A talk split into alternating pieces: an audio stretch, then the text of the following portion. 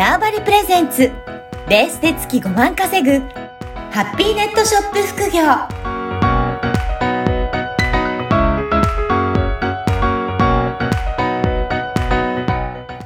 こんにちは、小ラボの岡田です。こんにちは。可能性を広げるネットショップアドバイザーのおじろです。おじろさん、今回もよろしくお願いします。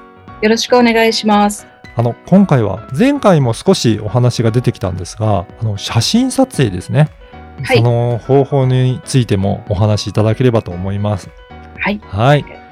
これ、写真撮影なんですが、なんはか、前もあの時間帯がすごく影響しますよということだったんですけど、はいこれどういった時間で撮るといいとかっていうのはやっぱりあるんでしょうかね？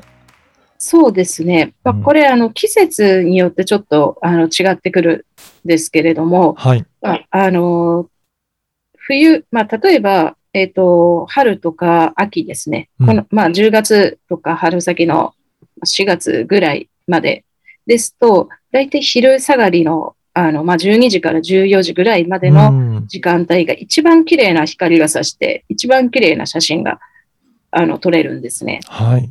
で、夏ですと逆にその昼下がりの光が強すぎちゃうので、うん午前中10時とか11時とか、うんそのあたり。うんで、冬ですともう全部が、光がそもそも暗くなっちゃうので、はい。もう、まあ、まあ、ちょうど正午というか、うん。12時とか。そのぐらいだと一番綺麗な光が差してうん、あの、綺麗な写真を撮影することができます。やっぱりそういった自然光を取り込んで撮影するのが、やっぱり綺麗に撮れるコツではあるんですかね？そうですね。うんもちろんなんか上達してきたりとか、うんあと物によっては、例えばもう決まってる形のもの、はいい。わゆる家電だったりとか、もうマイクだったりとかだったら、撮影ボックスっていうものを使ったりして、まあ、人工的なライトを照らして撮影するっていうあの方法もあるんですけれども、はい。おそらく、あの、まあ、最初、最初というか、まあ、今回、このあの番組に興味持ってくださった方は、そういったものを売りたいわけじゃないうん。ので、となったら、あの、まあ、自分でいろいろ自然光で撮影すると一番こういい感じに見えるかなってういう感じになります。そこが基本的になるっていうことですね。そうですね。はい。はい。はい。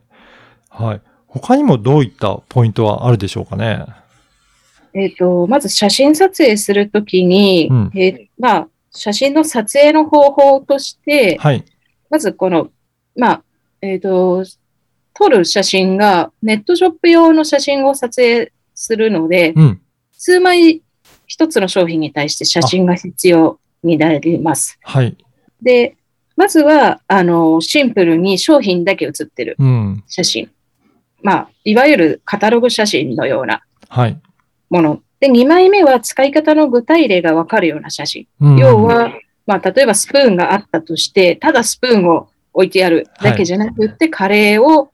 カレーライスの皿と一緒に写ってるとかだと、イメージが、写真見てイメージがしやすいような、そういったイメージ写真ですね。そうですね。やっぱり実際にどういったシーンで使えるのかっていうイメージができると、あ、これ日常でもこういうふうに使ってみたいっていうのを、そういったイメージして、あの商品を手に取ってもらいやすくなりますね。そうですよねう。ん。で、あの、やっぱり写真なので、お客さんからがあのネットを見ながら得る情報ってこう写真からがほとんどなので、はいい、かにその商品が私の家にあったらどんな風に生きるかなとか、そうイメージしてもらえるような写真ってすごい大事かなと思います。やっぱりこの、あの、ネットショップで販売するってなると、本当写真の力っていうのは相当大きなものになりますね。そうですね。うん写真次第で本当売り上げがうん。変わってきたり、まあ私もよくあの自分のネットショップでテストでうん。写真を変えてはい反応を見たりするんですけど、そうなんですね。はい。うん。いや、写真一つでこんなに変わるんだっていう、はいあの、まあ、思ってます。じゃあ、やっぱりこの売り上げにも大きく影響する写真っていうのは、やっぱはいり注意して、えー撮影時間だったりとか、はい撮影の、まあ、えーアングルとか、そういった、あの、利用できるシーンとか、そういったところも考えて撮影する必要があるっていうことですね。そうですね。うん、うん。であとは、あの、細かいとこですね。はい。例えば、あの、結局、細かいところってわからないのでう、ん写真で見せてもらわないと、はい。どんな質感なのかとか、うんあと服だったら、あの、ここのね、襟のあたりになんかレースがついてたあら、はい。そういう、まあ、ど、レースをもう少し細かく見せたりとか、うん。そういった細部の写真っていうものも、うんあの、必要になりますね。そうか。そういった細かいところもチェックできるかどうかっていうところで、やっぱり気になる方はそこをいもっと見てみたいっていうことなので、それが写真があるかないかで大きく変わってくるんですね。そうですねはいうんはい。あとはどういったところがポイントとしてあるでしょうか？あとは、えっ、と、まあ、これ、ベースとかもそうですし、メルカリなどの、まあ、もうインスタもそうなんですけれども、はい。あの、一番綺麗に見せられる写真の大きさというのが、あの、スクエアってうんうんいう正方形のサイズなんですね。そうなんですね。まあ、はい。まあ最近だとインスタグラムとかもはい正方形で表示されてますけど、はい。そういった感じですかね。そうです。うん。なので、正方形の写真で、あの、撮影をするっていうことですね。うん。で、まあ、これよくこの話すると言われることがあるんですけれども、はい。インスタグラムで長方形の写真載せてる人がうん。結構いたりするんですね。で、あれは何だって言われるんですけど、はい。長方形の写真載せてる人は、おそらく職業がカメラマンだったりとか、風景のあの撮影されてる方なんですね。はいああいう方はカメラの技術を自分たちの売りにしてるので、うん。すごい難しい構図の写真とかを載せても、それが技術の発表の場みたいな形だからいいんですけど、うん私たちはネットショップなので、商品をよく見せなきゃ、ありのままにきちっと見せなきゃいけないので、そこがそもそも入り口が違うので、なるほど。はい。はい。じゃあ、やっぱりそういった意味を込めて、まあ、正方形のスクエアのかタイプで、まあ、なる、基本的には取るようにすするっていうことですね。そうです、そうです。うん。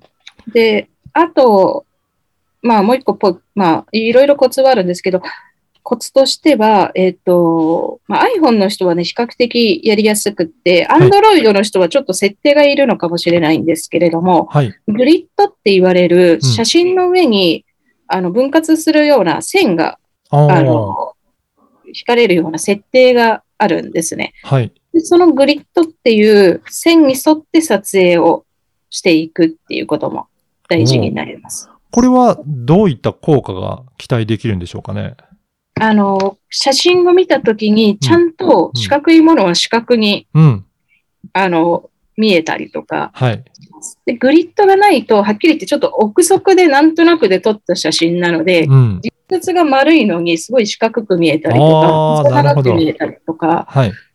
あの、してしまいます。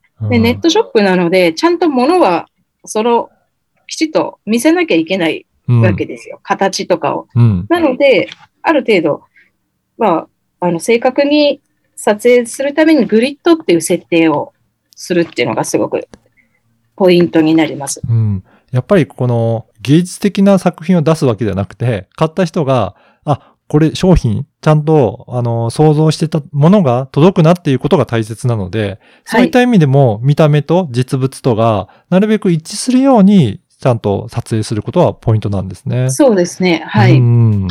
はい。やっぱりそういって、えー写真を、見せ方を工夫したりとか、あとは、まあ質感だったりとか、その使ってるシーンとか、そういったところが分かりやすくなるように、しっかりと心がけて撮影するっていうことははいすごく大切ですね。そうですね。うん。